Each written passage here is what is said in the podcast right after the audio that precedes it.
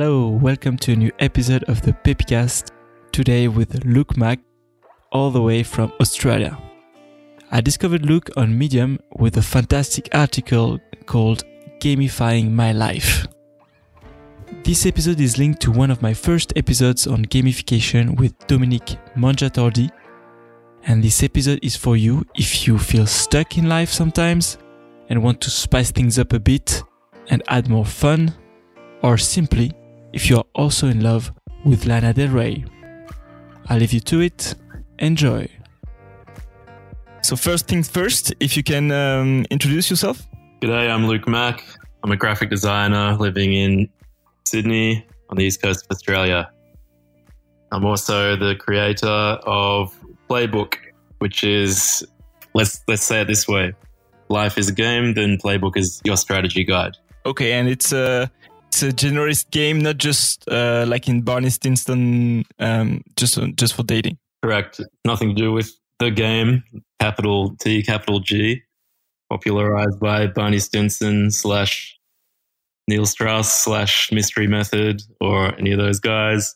It's also not not an app, not a video game. The game we're talking about here is is whatever you're making of of your life. This is a lifestyle design tool. I made it based on gamification concepts. Gamification's just a really long, fancy, and not at all catchy word that refers to using game design principles or applying them to things that aren't games. You know, game designers are getting really, really good at making things fun and addictive. Actually, the tools they use can be applied to lots of things and have been applied to things like employee engagement for businesses or even cultural change. There's lots of cool examples out there of applied gamification. And I'm interested in applying it to my own life to, to make it at least 10% more awesome. That was the goal originally with the project. In article, you said that you started in 2012? That's what I wrote in the article because I had to write something. 2012 was when I remember actually sitting down and writing some stuff down in, in a humble Word document that became a, a kind of exercise book slash guide slash toolkit uh, for my gamification experiments on myself. But before that, even as as a kid, I guess I was really interested in trying to get some get some leverage on myself somehow by using tools to to make things more more fun more motivating and give myself more engagement and clarity. Of course, when I was seven years old, I didn't realize I was doing gamification. I just called it trying to make everything fun. Uh, I saw in your article that you're uh, referring to uh, Jordan Peterson. One of the, the things I really like that you're referring to is that he's saying that you should make a damn schedule, but you should make one that you actually want to follow. I like the point he's, he's making with his with his damn schedule design because I think what you're referring to is how he says you can make the schedule what you want. You know, you don't have to make it a schedule to limit yourself or make yourself kind of corralled into boring activities. The idea is that that you're designing a, a kind of regime that, that you want to engage with and that brings you to a place that you want to go. Yeah, it's about it's about designing a, a better life for yourself and yeah, the key point is that, well, what, what's a better life? Well, you decide that for yourself. Before that, I didn't realize that one of the flaws in my in my self management was that I was really a horrible boss for myself, and I was only scheduling horrible stuff, and I didn't realize it. But when I was looking at my schedule, I was like, "That's that's that's a horrible life. I don't I don't want to do any of it." yeah, to quote Jordan Peterson again, like life is, I feel like this is something he would say anyway. You know, life is, life is horrible enough already without you making it more horrible for yourself by doing things to yourself. You may as well be a, a force for, for good in your own life and, and be, be a buddy of yourself. Uh, that's one of the things that I really like in, in your article is that you talk about being nice to yourself when you fail. Yeah, that's something that gets missed a lot in self help literature, let's call it. And I don't think it's a deliberate thing. I think I don't think it's uh, I think it's an accidental thing that that it's not really addressed what happens when your when your system falls to pieces and when you when you fail at your goal. Uh, there's a lot of books on setting goals and achieving goals, but there's not really many books on failing goals. This is actually part of a bigger problem. I think this is a small tangent, so I'll keep it simple. But I think part of the problem with the self help industry, let's call it. A problem with it is to do with survivorship bias. The only books that ever make the, the bookstore, 99% of them are written by winners. I won, this is how I won. You can do what I did and maybe you'll win too. However, there's not many books that you can uh, read it in the self help aisle that are written by losers. This is what I did. I lost. This is, this is what to do if you lose. But as a graphic designer or just as a creative professional, something you do learn uh, by studying design is you, you need to use empathy. This is one of the key principles of, of any kind of design, graphic or, or otherwise. You need to have empathy. The first step of, of the design thinking method. And a lot of design books will talk about empathy as a key principle. You need to have empathy for, for the user of your design. You need to preferably talk to them or, or, or be one of them. Uh, but otherwise, you need to, to, get into their head and into their emotions and uh, design with, with them in mind, not with some kind of idealized user, but, but a real user. And real users rarely use what user design in, in the way it's intended. And they're just humans, basically. Uh, we're all just re- monkeys with really good Wi-Fi and, and nice technology now. At the end of the day, so part of designing with empathy for yourself, if you're trying to do productivity or lifestyle design or whatever you want to call it, is thinking about what happens when you're really tired at the end of the week. Your partner just dumped you and you have uh, an emergency with a friend. You didn't go to the gym for the last two weeks, even though your promise was to go three times a week. All you want to do is drink whiskey, watch Netflix for 12 hours, and repeat. Forget about the whole system that you designed uh, and your New Year's resolutions. You know, your system has to be able to withstand that moment. That's a good lit- litmus test of a system. If you can get through that, get through the, the game over, the game over state. One other thing I loved in, in the article is that you have a shit kit in addition to working on my playbook, I actually did consider making a making a kind of shit kit product, and maybe maybe that can be a future project. Maybe I'll put that on uh, Kickstarter. Shit starter. It can be a shit starter. Shit starter. I don't know if you, have been watching Lost. There's kind of a shit kit in Lost. Um, there's this guy uh, called Desmond who is uh, a, f- a fan of uh, a classic author. I don't I don't remember the the name, but he's he's read every book except for the last one. He he keeps it as as his personal shit kit for when when he's really depressed and he wants to maybe kill kill himself. Uh, he will read this book first. It's so cool because his uh, girlfriend she knows about it, and so she put a note in the pages for him. And so at some point in the series, he's he's really depressed and he's he's I mean in in a classical way he's getting a drink and I don't know if he has a gun as well, but he's starting to read the book and he he stumbled on the note and he's like, okay, I, I cannot I cannot do this. I have to to get my shit together. Wow, hey, that's really cool. And, and I thought, yeah, I thought, yeah, I thought it was it, it was amazing. And there's a I'll send you the the the, the link as well. Uh, there's a, a, a French mini series um, uh, uh, where the the character is the hero at some point he's depressed and he stumbled upon a, a note that his ex girlfriend gave him to say, okay, when you when you're really depressed, here's a note that you can only read at this point. I think we only we we all need that. I mean, I'm keeping myself. It's driving my my friends crazy because I'm I don't want to watch Rick and Morty because I keep it for if I'm really depressed in life. I'm gonna watch Rick and Morty for the first time. that's an interesting choice because, uh, I mean, I think Rick and Morty is hilarious, but it's also kind of uh, horrifying. Exactly. Yeah. Yeah. So maybe it won't be the best to, to kickstart, but that that's my choice. I, I'll, I'll, st- I'll stick to it now. It's too late. Yeah. So my, my shit kit basically, it had, uh, yep, a letter to myself.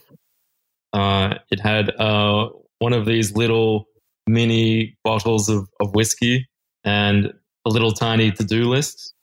Like just, just something that I might do, something simple, like to do a little stretch or just something to try to snap me out of it. And it also had some chocolate. Oh, nice. Yeah. And, uh, and if you like, I can, I can read you the letter. Yeah. Yeah, totally. And I haven't read this in a long time. So I don't know what's, what's going to come out here. It might be super awkward and personal. There's still a picture of Lana Del Rey in your, in your shit kit or, not, or you changed it? that was in the original version when I first made the playbook. You know, I made it for me, but then I showed some people and talked about it a bit and wrote the article on medium.com. Then quite a few people expressed interest. So that's why I turned it into this public product. However, the original version, yeah, it had a picture of, of Lana Del Rey. A few reasons for that.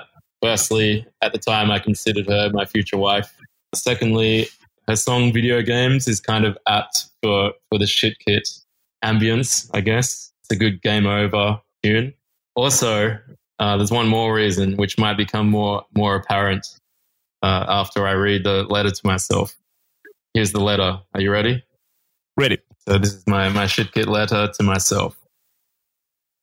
If you're reading this, probably because you're feeling shit. Maybe you left your balls at home and wussed out in some way and you hate yourself for it.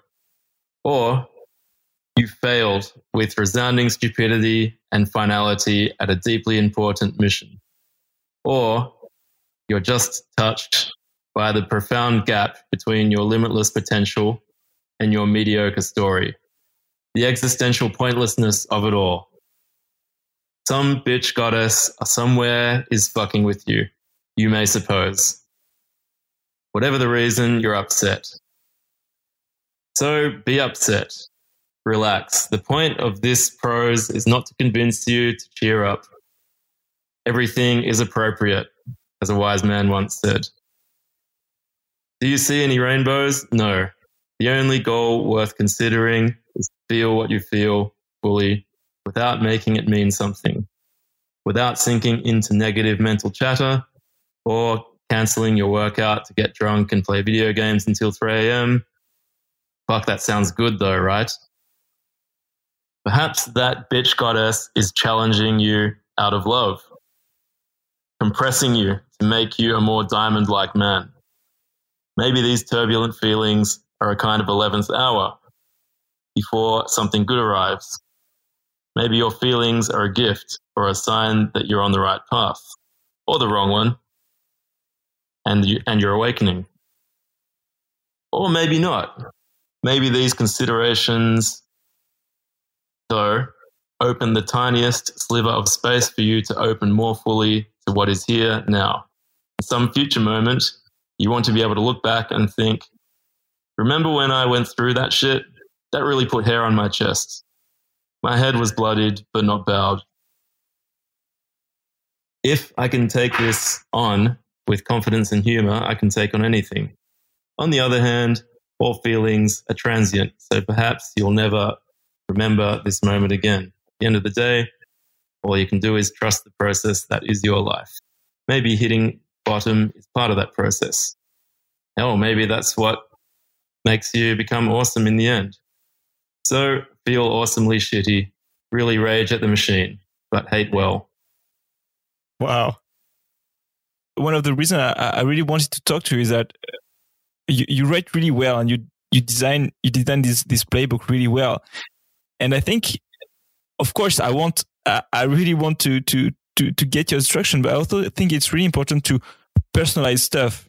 I mean, I, I tend to look elsewhere for answers and, and and and love and stuff, but the fact that you can write yourself something to to get yourself up and say, okay, what you what you can get is a little bit of whiskey, a little bit of chocolate, and do this and do that. And maybe for you it's video game, maybe for someone else it's I don't know, watching a movie or something. I think it's really important to for each of us to to ask ourselves this question to say, okay, what do you like, and what what what can put you back up when you when you're down. Sure, and it's going to be different for everyone, as you said. For me, uh, what what you just heard, that's kind of where my head goes when I'm when I'm feeling really dark and really down. Someone else, it, it, that what I just read might be really abstract or just like super weird. So that's why, uh, for example, in in the playbook, when you get it when it's done, that it has some instructions about making making a shit kit, but it kind of doesn't have uh, what I just read uh, word for word or anything. I mean, it has a short version as an example. Course, it, it has to come from whoever's going through the playbook, whoever's making the process for themselves. Uh, a lot of this is a, another thing I find with a lot of both uh, systems within gamification and also just a lot of structures and ideas to do with self help in general. Uh, they can be quite prescriptive. So going back to this idea of survivorship bias, you know, if you're if you're the winner who wrote the book, uh, this is how I got successful. Uh, this is what I did. This is what you should do. Step one, did this. Step two, I did that. Of course, that might work some people, but not necessarily everyone. So the playbook I've tried to keep quite prescriptive. No, that's the bad one. I've tried to keep it descriptive, not prescriptive. So it does present a, a structure and a method, but I've tried to keep it quite open and quite loose. The, the bigger idea behind the playbook is tr- to try and teach someone to be a game designer themselves uh, so that they can they can play their own game, play the game they want to play. Yeah, I think it's it's it's really important to to have this idea of uh, think for yourself and design things for yourself. And uh, it's also one of the the things that uh, I really liked. Uh, one of my previous podcasts, I did uh, I interviewed uh, a guy named Alex Pang, which was the author of several books, but one of them is is about rest, how rest is important, taking walk, taking naps, and things like that. And also in his book, I, I listened to that one that's cool because because one of the things I, I really liked about him is that also in his book he's not telling you what to do. He said, okay, these type of people they've been doing that, but now you have space for yourself to think. Oh, maybe you don't like taking naps. Fine, uh, do other stuff. And also it links with what what you put in your article, which is that when you design your ideal week, you put some rest in there, and you talk about like that rest is is is even better when it's earned it's really something that resonates with me because I mean, for me, when I'm watching a, a I don't know a TV show or something, but I know I should work, it's really not fun. But at the end of the week on on a, on a Sunday when you you know that you you've got shit done and you can just relax and be as you said a potato, uh, it's awesome. Absolutely, yeah. Being a potato is one of my favorite hobbies, hands down. Uh, it, it, it's one of the uh, one of the best things, and I think that uh, one of the, the, the great things you you've done in the in the in the in the playbook is detail um, some key elements. Um, and so I, I, want to to maybe talk a, a, little bit more about that, and then uh, go into your your second article about designing the ideal because I think it, it was really great as well. Yeah, sure. Just one more thing on on rest before we move on from that. My latest experiment, gamification, has been made a, a kind of board game of, of my life uh, for tracking habits. And uh, there are seven habits that I'm tracking. And actually, one of them I call conscious chill. So this is this is deliberate rest. This is, this is taking the time out to specifically say, okay, now I'm in rest mode. This is quite distinct from, say, having a break and checking Facebook or something like that. Kind of un- unconscious resting. So conscious chill for me might be uh, you know, watching something specific on, on Netflix, not channel surfing, or scheduling time to do nothing at all, having a bubble of time where it's just me, but, but it's scheduled instead of accidental. What you say, what you're saying is, is twofold because first there's a conscious part of saying, I'm going to schedule time for chill because if I just hope for it to happen, it, it might never will. It might never happen. And the second thing is also that it's deliberate. Like you say, I'm not going to scroll on Netflix and just be scrolling for two hours. I'm going to say, okay, I'm going to plan and say, oh, what do I want to, to watch? And then I'm really enjoying myself. Because with, I don't have Netflix, but with YouTube, it happens to me sometimes. I'm like, okay, I've been scrolling for 30 minutes, haven't watched anything. It was, it was horrible. Yeah, YouTube's really dangerous for that actually, because all the things are, all the videos are bite sized as well, generally. So it's very tempting just to watch one more. My kind of contract with myself with Netflix is that I'm, I'm never going to be just surfing and picking random shows to watch. I have my, my list of shows that I like, and they're the shows I'm working through. So uh, that's, that's kind of that's the arrangement I came to with myself because uh, well, it came from the fact that I was wondering if I need to to just quit video games forever at one point. Given what I want to achieve, I thought are video games going to just distract me from from living an awesome life? Uh, in the end, I decided no, video games are awesome. I want to keep them, even, even if they don't improve my life in in any way. I, I still love playing them. Just as an aside, I think there's an argument that video games and playing them actually do make you better in certain ways. But that's uh, maybe that's a conversation for a, for another podcast. Yeah, I, I agree with you. Uh, in the end, my my agreement was okay. I'm going to keep video games, but I'm going to get rid of TV. So that was the agreement. I watch things on Netflix. I'm kind of cheating a little bit on that, but my the loophole, I guess you could say, is that I only watch my sanctioned shows. I recently finished watching Stranger Things. I love Stranger Things. Uh, I was always going to watch the, the newest season. That's finished, and I've watched it all. And I'm not watching anything on Netflix anymore. I'm not in the middle of any series, and I'm not just turning it on to see what's on.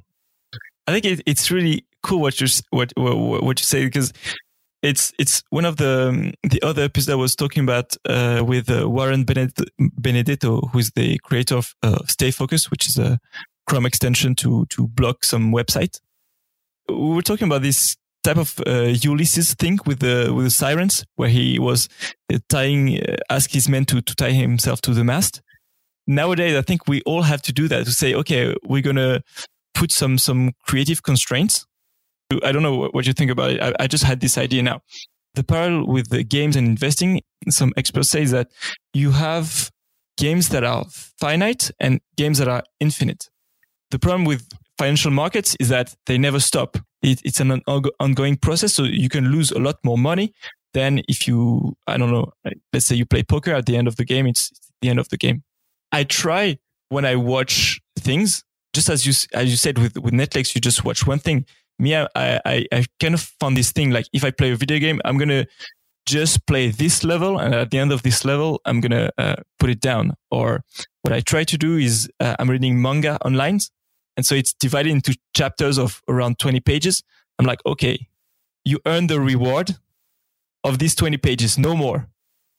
And it's kind of hard to stick to it. But when you, when you stick to it and it's like, okay, I earned these points and you can read these many pages and you stick to it. I mean, it feels so good. It feels way better than just binging on 200 pages in, in, in one shot. Yeah. And I actually think you're hitting on a larger point here because I've I've seen this idea in lots of places. For example, there's an, an Australian journalist, Miranda Devine, who of course you've never heard of, uh, but in Australia she's she's kind of a big thing. She recently said she she misses the days of magazines. She moved to kind of online publishing, and what she misses about magazines is is that they were finite. You know, she didn't put it in these terms of infinite versus finite games, but she said when you finish a magazine, you know, you're done. You've, you've read all the articles, you're, finished. You can get on with your day and look forward to next month or next, next fortnight or next week. Uh, with online, with the online world, with blogging, uh, which is her world now, but you, you can scroll forever. There's never a finish. So you never get that satisfaction of, of finishing. I guess that can be dangerous as well for time management. if you're you're going to say, "Oh, I'll just uh, read this article." Oh, wait, that's, that that that next one looks um, interesting. I'll just read that. That's that's only a three minute read. It says, "Oh, hang on, this this one disagrees with that. Oh, I better check with that." And then uh, down the rabbit hole you go. With Playbook, obviously, I'm a I'm a massive game nerd. I think I've established that. Not everyone is a massive game nerd, of course, but I'm trying to design Playbook for for everyone. And you know what? To play is is human, and this idea of finishing a thing and getting satisfaction from that, uh, that's you know that's pretty pretty deeply a part of human nature. You know, that's just not a phenomenon with with finishing a level in a game, or or even finishing one one issue of of a manga. It goes beyond that. You can structure things so that you have episodes. Then this is this is motivating, and that's that's what goals are really. Goals don't exist in some tangible way, right? Goals are things we choose, we make up. Essentially, this is this is lifestyle design or or game design in a sense, and that's why you set goals, right? Not necessarily to achieve the specific goal, but to gauge you and push you forward into this this place and get to that point and uh, say yay and and have a have a wine and celebrate your victory and get some dopamine and then look around and see what's next. No, you don't stop there, but goal has pushed you forward or pulled you forward into some new place, and and you're better for it. Totally. As you you're talking about dopamine, it's really something that I have goals, and when I when I hit some milestone, I'm like, okay, I can now uh, reward myself, but just crossing some item in your to-do list. Oh, it feels so good. yeah. Do you ever do the one where you, you make the list and you write some things down that you already did? Yes. And there was a really great productivity article. The guy has a to-do list. So, okay, I have this to-do list, but also sometimes I procrastinate on it because there's this, in the example, he has a phone call that he has to make. He doesn't want to make it. So he said on the back of the to-do list, he has an anti to-do list. So all the things he he has done instead of doing what was on his to-do list. It's really funny because he said he's never been as productive as when he's trying to avoid a phone call. He's done so many things, and in the end of the day, he's like, I was I was really proud of of all the things I have accomplished, even if I haven't done that that that phone call that I was trying to avoid. This is actually, I think, a good procrastination strategy? I know you're interested in procrastination because you often ask guests about this. Uh, maybe maybe you you have some struggles with it yourself. Yes, uh, often a topic that's that's on your mind. I notice. Hundred percent. If you have points on that, I'm I'm taking them all. Well, I I have lots of thoughts about procrastination. The one uh the one that kind of triggered my my brain right now was that it, you you can have multiple projects going on, and you can switch between them. So you have the project you're procrastinating on, but you procrastinate by doing uh, other little things and maybe getting some quick wins, or or doing some other things on your on your list that are important to do. So I guess I guess this would fall down if you if you clean your house every time. You just keep cleaning it. For example, if you have multiple projects uh, at work. Usually, I have multiple design projects going on at once, and I get sick of the big one, or uh, I I want to procrastinate about that, so I do the the other one for a little while. Sometimes that even gives me some inspiration for for the for the first one. Uh, there's a designer Jessica Hische who I love. Uh, Jessica H I S C H E, who's a typographer primarily and uh, she calls this procrasti working. Yeah, that's a real zinger. She she she loves making up new words as much as me. Uh, so procrasti working is is what she calls it. Uh, this is the work you do when you're avoiding the work you have to do. Oh, nice. Yeah, this is this is the best. I think if you can be such a productive person that even when you procrastinate, you're actually working. This is this is the next level. Do you want to hear my other procrastination tips? Oh, yeah. Yeah, yeah, yeah, yeah. Okay. I should preface this because I think procrastination is one of those overcomplicated things. Even even the word it's just a big long word for a simple idea. You're you're not doing the thing that you that you want that you have to do. Kind of like gamification, actually. Even before getting into procrastination tips, I would kind of ask yourself some questions. There's so many ways you might be procrastinating and so many reasons. It might even be as simple as asking yourself, do you actually want to do the thing? Like maybe procrastination is just your your unconscious's way of saying, you know, this actually isn't that important to me. First, I would say get real about that. But let's assume that that's not not the case with you, and get into some some tips that I that I try to use for myself. I, I want to talk about that first because I think it's of more often than not we, we kind of know that this is the first question we should ask ourselves, but usually we just glance over it and we don't take time to say, okay, I'm going to block three hours alone with myself and, and ask myself this difficult question. It might not three hours though. Yeah, not three hours, but, but at least put 15 minutes into it. Yeah. I think a lot of people skip over this just because maybe it doesn't occur to them. Because procrastination, people know it's bad to procrastinate, right?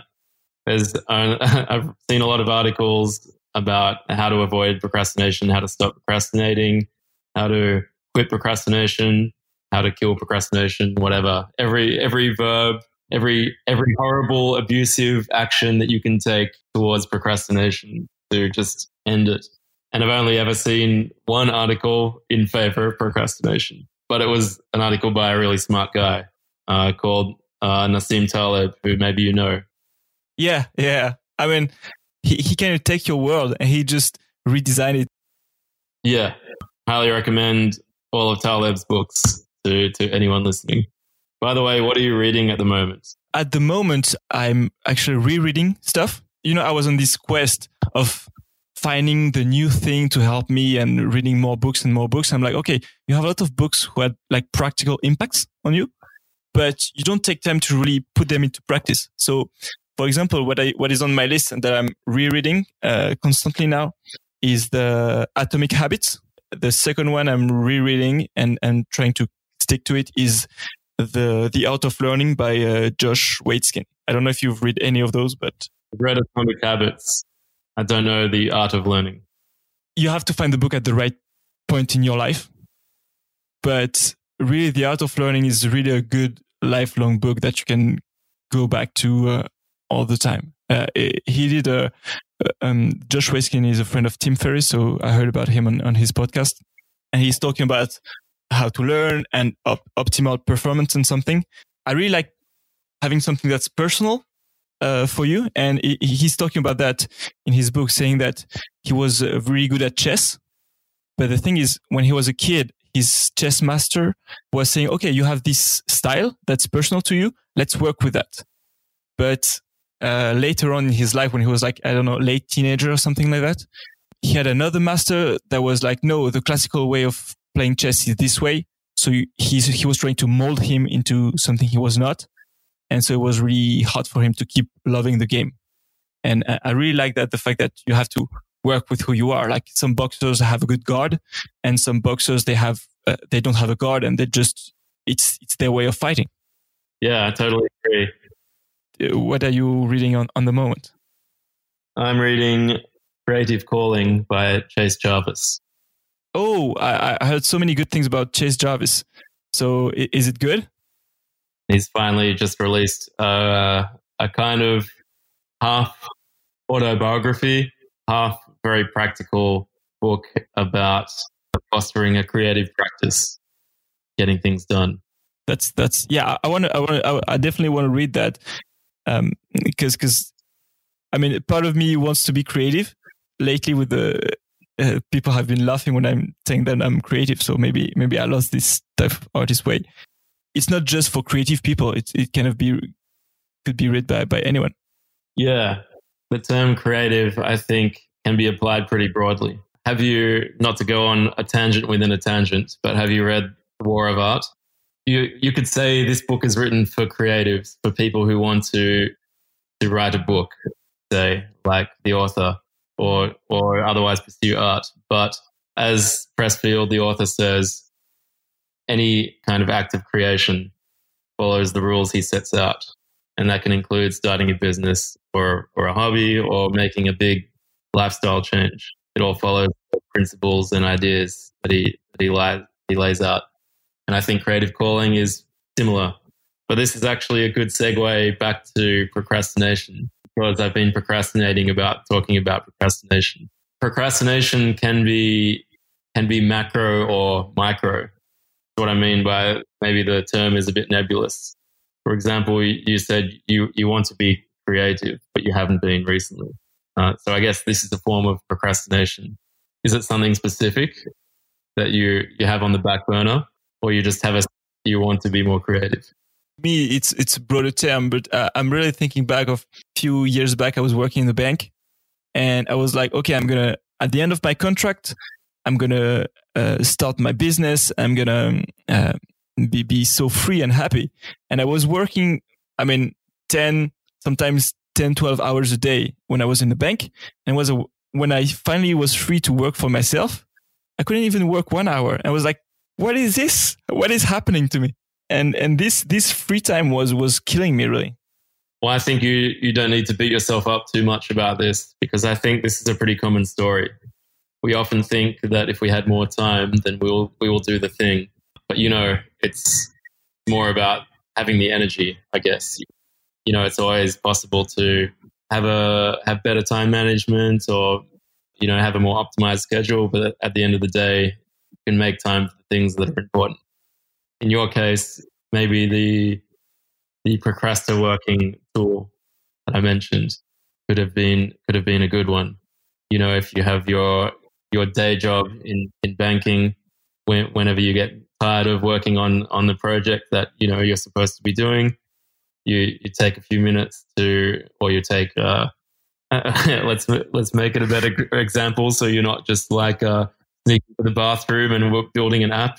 Uh, let's say your lunch break, uh, you have this little other project you do, and you find that actually by spending your lunch break working more on this other creative pursuit, it gives you more energy uh, and peace when you get back to the office and work on the bank stuff. Counterintuitive, but I've heard this kind of story uh, time and again and found it true for me. Yeah, I think I think it's it's it's really important what you're saying. Um, yeah, it, it's hard not to go on segue of segues, but I really like what you're saying about energy. Sometimes you have the time, but you don't have the energy. More often than not, it's better to have almost no time, but very high level of energy that, rather than, than the opposite. Right. My procrastination tools that I was going to mention, I guess there's two, there's two levels that you can think about. There's immediate tools to get you doing something in the moment. And then there's longer term considerations. I guess th- these will work better with a specific a specific example. So what I've been procrastination procrastinating on is that I have to to do um, some mockups for uh, for a website that I'm building with friends, and so I had three four days to do it before, and uh, and still I'm going to have to do it uh, just before the meeting uh, tonight. See, okay these are the, the tools that, that I was going to mention that, that have worked for me. Uh, you can think about maybe how you could have applied these. So, first, the immediate tools. One we, we already talked about is is procrastinating working. So that that might not apply with with this. Another one is a concept uh, from Mel Robbins, you might know. Yeah, I love her. To mention yet another great author. So she talks about the five second rule. For people who don't know her TED talk or her books, uh, this is a really simple idea. You know, you you have the thing you need to do. Uh, you don't want to do it. You count down from five in your head, five, four, three, two, one, and then you act. So the idea is you don't give yourself time to even think about how you might start to procrastinate.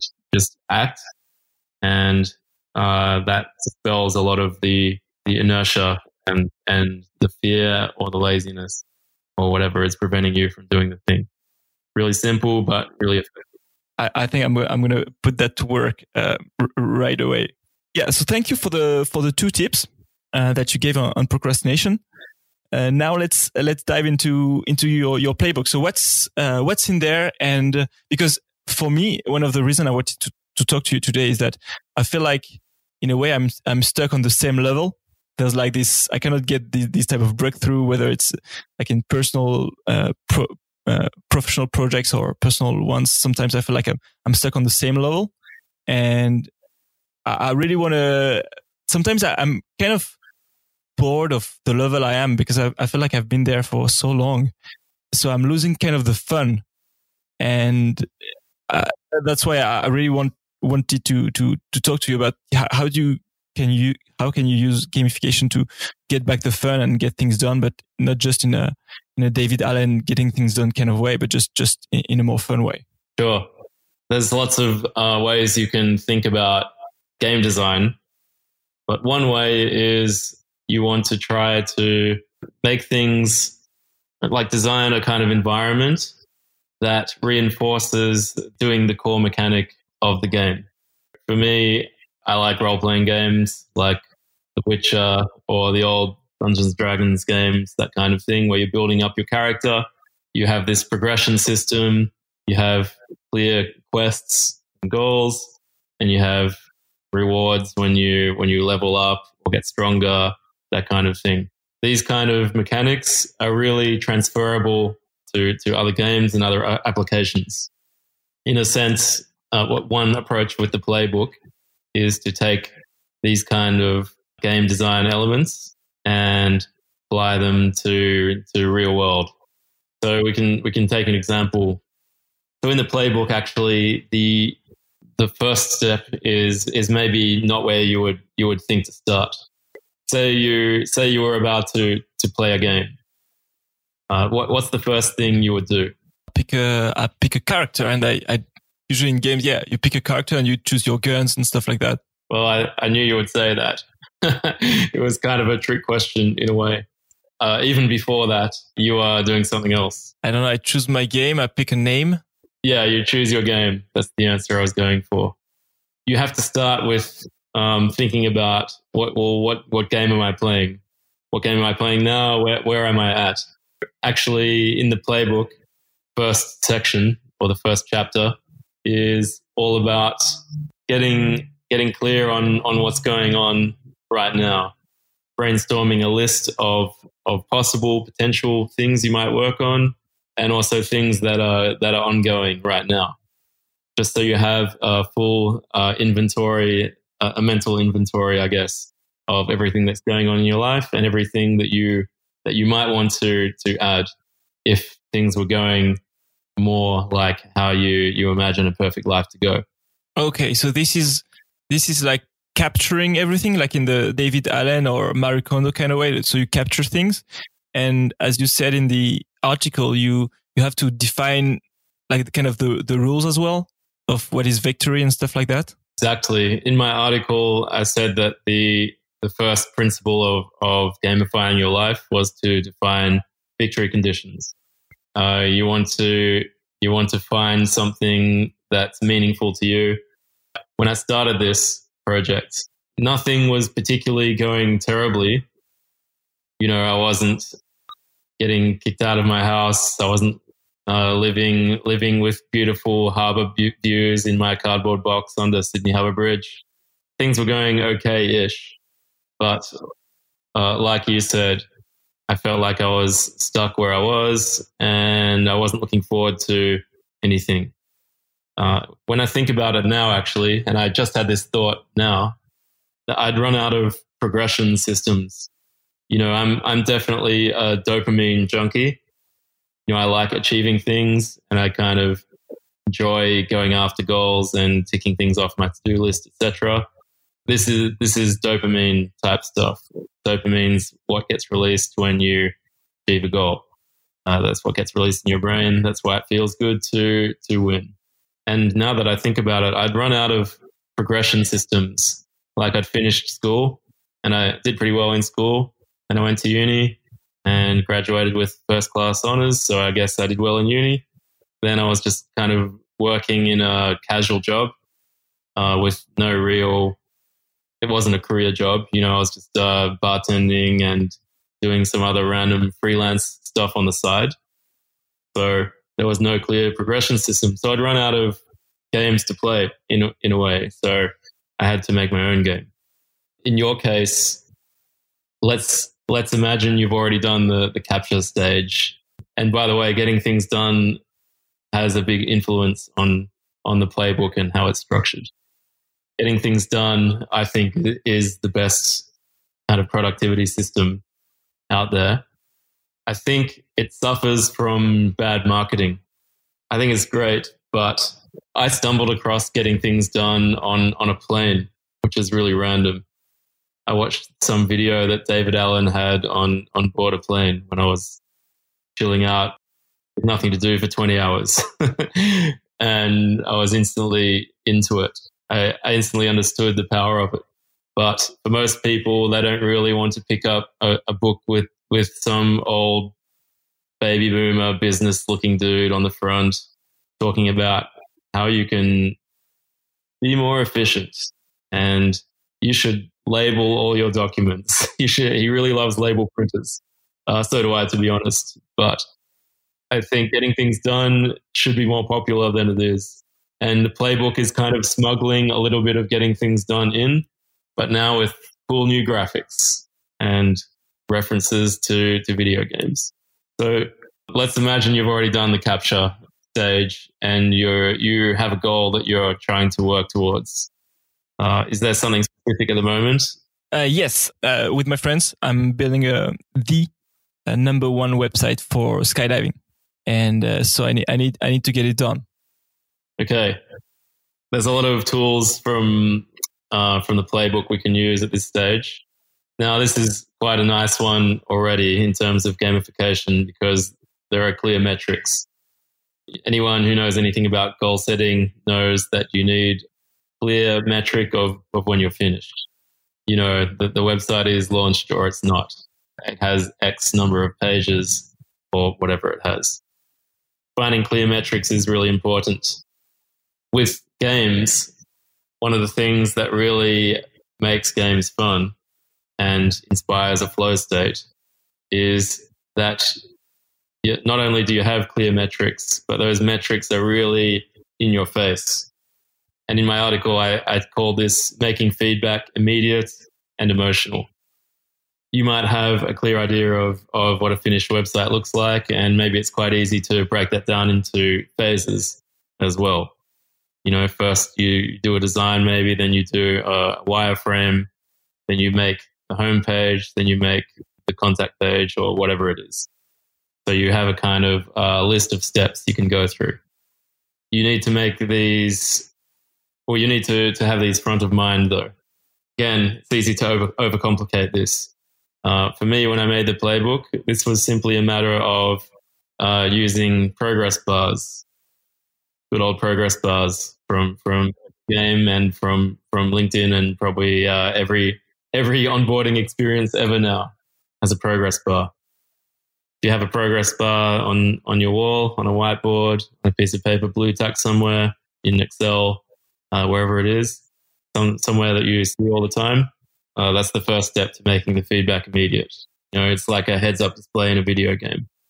So really simple stuff. Uh, you know, what what gets measured gets managed, as they say. Uh, I talk about in my article having everything on a single page. Let's say you have your your goal of making the website write that down. You have the steps, you draw a little bar, kind of tick off the boxes as, as you level up through that goal. In terms of making the feedback emotional, that's kind of a maybe a more a more nuanced one. But one obvious way of doing that is to get social accountability over yourself. Going back to procrastination, when you were working doing the banking stuff, I guess this was an office job, right? You had to be at the office at a certain time probably nine o'clock. You have to be uh, you have to be in front of the computer at nine. I'm guessing you were you were on time most of the time, right? Unless you were stuck in traffic or uh, you know um, there was a there was a big queue at the the baguette um, store or or whatever whatever it is in France. Here would be traffic here in Sydney. you weren't really procrastinating in this domain. I mean, you weren't just dragging your heels on the way to work. You were pretty much on time all the time, right? And you you probably know where I'm going with this. You know, this was a a kind of metric, uh, a KPI of of your day job. It's a simple one, you know, and it really doesn't mean that much. I mean, if you're late a little bit, you can stay a bit later. So in the bigger scheme of things, it's not a huge part of your your job description, but it's kind of it's immediate and it's emotional. Like you have social accountability there. People see if you're late, people notice straight away. And it's very deeply part of our culture that you should arrive on time to work. It's unprofessional to be late to work. Going back to Steven Pressfield's book, The War of Art, uh, he calls this turning pro. So with your day job, you know, you have a very strict system of how you conduct yourself. You're never late, or you're almost never late. Do you take this same rigor to your creative practice? Do you take that attitude to your personal goals? Uh, well, there is a way that you can do that, and that's by using social accountability. So that's one way of making the, the metrics more emotional. Well, okay, yeah, yeah, yeah. You you, you really got me there because I'm uh, yeah, I, I'm usually late for that, and yeah, I'm gonna I'm gonna put maybe some more meetings and and make sure that my friends can can check when I'm slacking or not. Sure. There are other things you can do, of course. You can give yourself rewards or punishments if you have uh, enough discipline to just enforce your your own rewards and punishments a little bit. Uh, one that I think is really important and that I really use a lot in in the playbook is the idea of of having a story. You're familiar with the, the hero's journey concept, maybe? Yeah, but if you can if you can expand a little bit. Sure. Uh, the hero's journey is a model, a storytelling model. Joseph Campbell, who was a mythology expert, analyzed uh, lots of stories, both from popular culture and from different mythologies and religions around the world. And he identified certain phases of uh, what he calls the hero's journey that exist in, in all the great stories. And he, his theory was that this is actually part of, part of our biology, part of our humanity. Yeah, uh, we have this, uh, this desire for stories. It's how we learn. It's how we remember things. Certainly how we, we learned and remembered everything before writing was invented and before the digital age. Stories have great power. So one of the big uh, ideas in Playbook is to leverage this idea of, of story. And instead of setting goals, uh, you are you are setting quests. Call them quests in the playbook. And a quest is basically a goal, but it's structured around the hero's journey. So instead of your standard smart goal or or whatever structure you use for goal setting, you know, the classic smart goal must be specific, measurable, actionable, uh, and some other letters that I forget. Do you know the smart goal? Uh, there's yeah, uh, T is timely, and R is uh, I mean R is um, realistic. I think. Uh, yeah. So I really, I really love the smart goal model, and it's so memorable to me. Uh, so the smart goal model actually came out of uh, General Electric. If you didn't know, uh, uh Jack Welch's company, uh, and it was a tool for, for business goals. And it is really businessy and not very inspiring to me. Um, so much so that I never remember what all the letters stand for. Whereas hero's journey, everyone wants to be a hero in their own life, right? No one wants to be the supporting character. So I've developed a goal setting technique based on the phases of the hero's journey. There's between 8 and 13 phases, depending on which textbook you read. Uh, but the simplified version is eight phases. So there's an eight phase goal setting tool based on the hero's journey in Playbook. Well, okay. Honestly, like recently, I've uh, because I read your article a long time ago. I have reread it as I'm rereading all the things that are useful to me and trying to put it into practice. Now that you say that your your your playbook is more expanded. Uh, you said it, it should be out soon, or do you have a date, like a fixed date in in in, in, set in stone, or? I have an unfixed date. The the unfixed date is is Christmas. Uh, so by Christmas, it will definitely be out. Maybe sooner. We'll see how we go. I have. I already have uh, the PDF I designed for myself, and since I came up with the ideas, I've actually had some new ideas. So this hero's journey concept is a new one. Uh, that's why you read about it in the article. And I've also changed my thinking about some of the other things. That's what's left to do, basically. Just editing it and adding these new tools. At Christmas, I plan to release what, I, what I'll consider a beta. It will be a PDF available for free download. And that's because I just want to expose as many people to it as possible and get feedback. Okay. And so, so uh, do you have do you have the um, maybe a, a, a, website or is it via email that we can get it? Yeah, if you go to uh, lukemac.com.au, that's L U K E M A C dot com.au slash playbook, and you'll find a very simple introduction to what the playbook is about. Essentially, like I said, it's a PDF currently 70 pages. So it's got a lot of interesting ideas and tools in it, all tested on me, uh, but also on other people. Uh, they're not ideas I made up. I drew from from the masters, the Joseph Campbells and the David Allens. Uh, so they're time tested tools. Basically, it's a self help book, but not lame. Uh, not self help book, but with uh, with cool pictures and uh, awesome game related concepts. Um, but of course, not just for video game nerds. Uh, that's why I've rewritten it uh, so that it can help anyone. So the URL .com.au slash playbook has a link just to my mailing list, and that's how you can It also has a link to the Medium article that we've been talking about. If you want to read more about the project and how it started. Okay, yeah, because I'm gonna definitely link to it and uh, honestly, I, I want to apologize in advance because I'm going to really uh, send you massive emails all the time about uh, until you release the, the final product, uh, or at least the beta version. That's perfect. See, it's like uh, emotional, immediate feedback. Exactly. And to finish, also, I want to, because you, you were talking about having the discipline to enforce your punishment method. And uh, one of my issues is that I've been, I'm structurally late. I know that I've been taking a little bit too much of your time and you're late because of me with your, for lunch with your brother. I want to apologize for that. And if he has a paper or something, I'll, I'll send him five bucks because that's, that's the fee that I'm paying every time I'm late. So as it's, as it's my fault, um, I'm going to enforce it. I have one other suggestion for you, actually. You might have you might have come across the Pavlok in your travels. Oh yeah, I heard about it.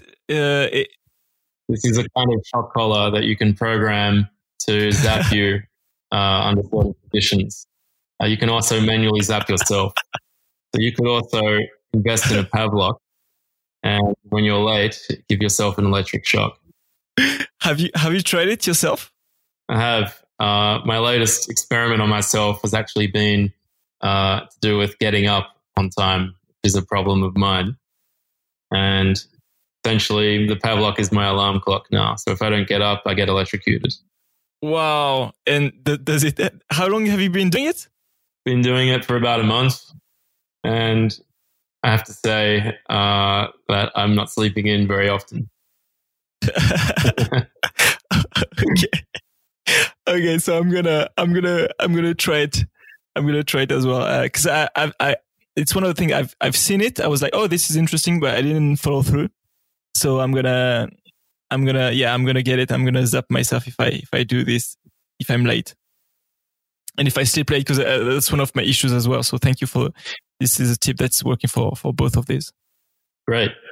Well, let me know how you go. Okay, I will definitely let you know and and send you massive emails for for for the for the playbook. Um, and uh, thank you very much for your time because I, I, I have a notebook that is now full uh, with all the tips you gave, and I'm gonna definitely uh, listen to this episode again and again. So thank you so much. You're welcome. And just on that note, for anyone who's li- listening to this in a in a car or, or whatever and cannot take notes, and also just to uh, reinforce to you, make sure you're definitely accountable to move forward on on your current quest, your website quest.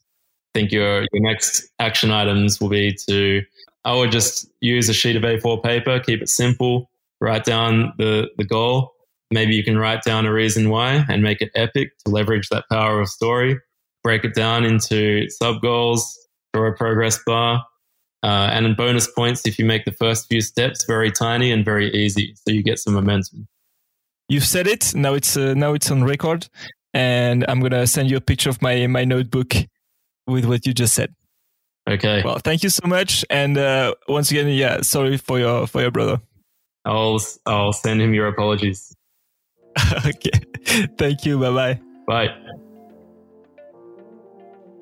Thank you for listening. I have a personal favor to ask. Please subscribe, add a note and a comment on Apple Podcast. It helps a lot. And of course, go to lukemac.com.au forward slash playbook to get the playbook if you want more fun in your life. The link is in the podcast description. Have an awesome day. Bye bye.